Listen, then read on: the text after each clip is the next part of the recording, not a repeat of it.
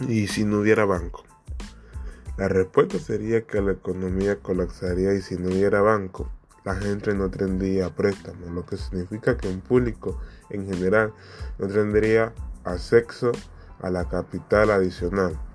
Por ende, menos capital adicional, menos demanda y todo el proceso de organización bancaria se refleja en un organigrama que se una presión gráfica de la organización que permite visualizar la estructura jurídica, funcional y la educación de la persona dentro la entendía como mejor financiera.